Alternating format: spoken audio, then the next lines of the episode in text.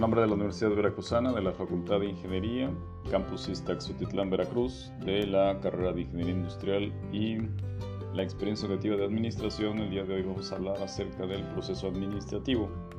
Henry Fayol sostuvo que la organización es una entidad abstracta que debe seguir un conjunto de pasos, los cuales se llevarán a los logros de los objetivos. Estos son planeación, en este caso previsión, organización, dirección o comando, coordinación y control. Pero, ¿quién fue Henry Fayol? La teoría de Fayol tuvo un éxito tanto en la industria como en otros campos. Fayol sostenía que cualquier teoría válida de la administración no puede nada más limitarse únicamente a los negocios, sino también debe ser igual aplicable en todos los esfuerzos humanos. Henry Fayol, en 1971, plantea que una buena gestión gerencial cae dentro de ciertos patrones que pueden ser identificados y analizados. En su opinión, es posible enseñar la administración una vez que se conocen los principios y se formula una teoría general. Fayol define cinco elementos básicos. Planificación, organización, dirección, coordinación y control, y se expresó sobre cada uno de ellos de la siguiente manera. En este caso, la planificación consiste en examinar el futuro y elaborar un plan de acción. La organización consiste en construir una estructura dual, es decir, materia y humana, para conseguir los fines. La dirección consiste en el mantenimiento de las actividades entre el personal de la organización. El personal debe estar motivado y estimulado. La coordinación consiste en la cohesión, integración y armonía de toda la actividad y el esfuerzo. El control consiste en constatar que todo haya sido efectuado en conformidad con el plan establecido. La teoría de Fayol fue bastante significativa en la contribución al pensamiento administrativo porque representa el desarrollo de la administración de los siguientes pasos. 1. El concepto de la universalidad de la administración. La primera teoría de la administración completa que podría aplicarse a todos los esfuerzos y a todos los grupos. También podemos tener como la necesidad de enseñar la administración en las escuelas y las universidades. A inicios del siglo XX, no había una teoría que, estuviera completa en la administración y que fuera aceptable en todos los círculos académicos. Es por ello que Fayol en 1971 presentó su propia teoría de la administración. De manera general, los principios de la administración de Fayol se enfocan en la división de trabajo, que dice que cuando más eh, se especializan las personas en una actividad determinada, tanto mayor será la eficiencia para realizar su trabajo la parte también de autoridad. Los administradores deben de dar órdenes para que se hagan las cosas. Aunque su autoridad formal les otorga el derecho de mandar, los administradores no siempre lograrán la obediencia, a no ser que también tengan autoridad personal.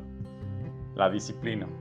Los miembros de una organización tienen que respetar las reglas y los acuerdos que rigen la organización. Según Fayol, la disciplina es el resultado de líderes buenos en todos los estratos de la organización, acuerdos justos y sanciones impuestas con buen juicio a las infracciones. Unidad de mando, cada empleado debe recibir instrucciones de una sola persona. Fayol pensaba que si un empleado dependía de más de un gerente, pues habría conflicto de las instrucciones y confusión en la autoridad. Unidad de dirección. Las operaciones de la organización con un mismo objetivo deben ser dirigidas por un solo gerente y con un solo plan. Subordinación del interés individual al bien común. El interés de una persona o de un grupo no debe tener más peso que los intereses de la organización entera. Remuneración. La retribución del trabajo realizado debe ser justa para empleados y empleadores. Centralización al reducir la participación de los subordinados en la toma de decisiones, se centraliza. Al aumentar su papel en ella, se descentraliza. Para los administradores, el problema radica en encontrar el grado de centralización adecuado para cada caso. Jerarquía. La línea de autoridad de una organización sigue un orden de rangos, de la alta gerencia al nivel más bajo de la empresa. Orden los materiales y las personas deben de estar en el lugar adecuado en el momento indicado. Las personas, sobre todo, deben realizar los trabajos u ocupar los puestos más adecuados para ellas. Equidad. Los administradores deben ser justos y amables con los subordinados. Estabilidad del personal. Las tasas elevadas de rotación de empleados van a disminuir el buen funcionamiento de la organización. Iniciativa. Los subordinados deben tener libertad para concebir y realizar sus planes, aun cuando se puedan presentar algunos errores. Espíritu de grupo. Cuando existe el espíritu de grupo, la organización tendrá una sensación de unión, incluso los más pequeños detalles podrían alcanzar y alentar al espíritu. Es necesario utilizar la comunicación oral en lugar de la comunicación formal escrita siempre que sea posible. Como definición, regresamos al proceso administrativo. ¿Qué es un proceso? El proceso se puede considerar como un conjunto de pasos o etapas necesarios para llevar a cabo una actividad. Si hablamos del proceso administrativo, se va a definir entonces como el conjunto de fases o etapas sucesivas mediante las cuales se lleva a cabo la administración y son las mismas que se van a interrelacionar y formar un proceso que sea integral.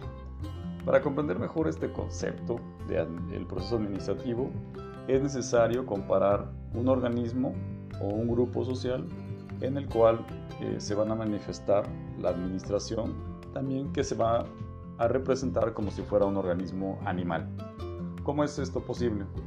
Si se observa cómo se desarrolla la vida de cualquier ser vivo, se podrán distinguir dos fases o etapas que son elementales.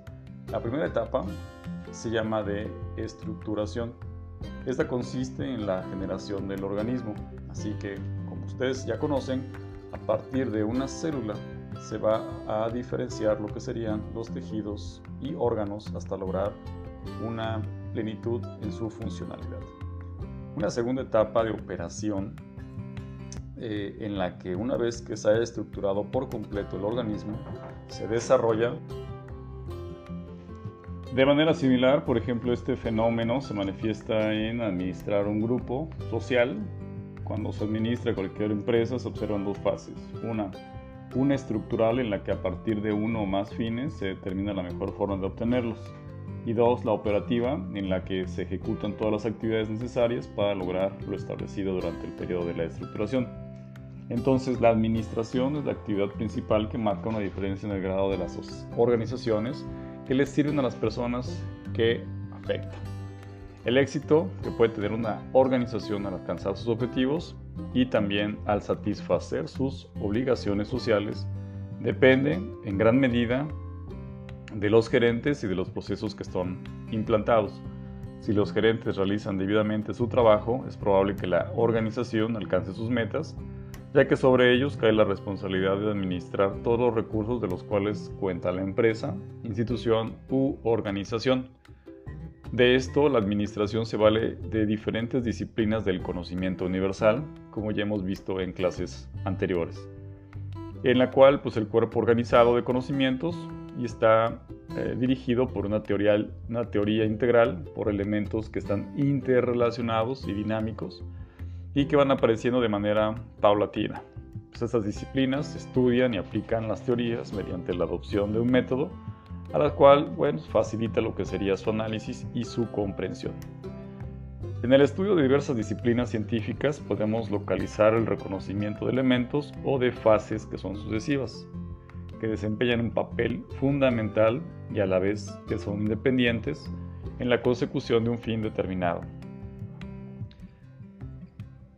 Se puede definir el concepto de proceso administrativo como un proceso social que tiene como finalidad lograr los máximos resultados mediante la coordinación de actividades y personas que integran un sistema organizado. Para tener una concepción más clara, presentaremos definiciones de algunos autores acerca del proceso administrativo. Múnich y Gracia lo definen como el conjunto de fases o etapas sucesivas mediante las cuales se hacen efectivas la administración mismas que son interrelacionadas y forman un grupo integral. Stoner lo define como una serie de partes separadas o funciones que constituyen un proceso total. Terry y Franklin lo definen como las funciones fundamentales y son los medios por los cuales administra el gerente. El proceso de administración se refiere entonces a planear y organizar la estructura de órganos y cargos que componen la empresa, la parte de dirigir y controlar sus actividades. Se ha comprobado que la eficiencia y la productividad de la empresa es mucho mayor que la suma de las eficiencias de los trabajadores y que ella debe alcanzar mediante la racionalidad, es decir, vamos a adecuar los medios y para los fines a que se desean alcanzar. Muchos autores consideran que la administración debe tener una función individual de coordinar, sin embargo, parece más exacto concebirla como una esencia que la habilidad gerencial para que armonice los esfuerzos individuales que se encaminan al cumplimiento de las metas del grupo.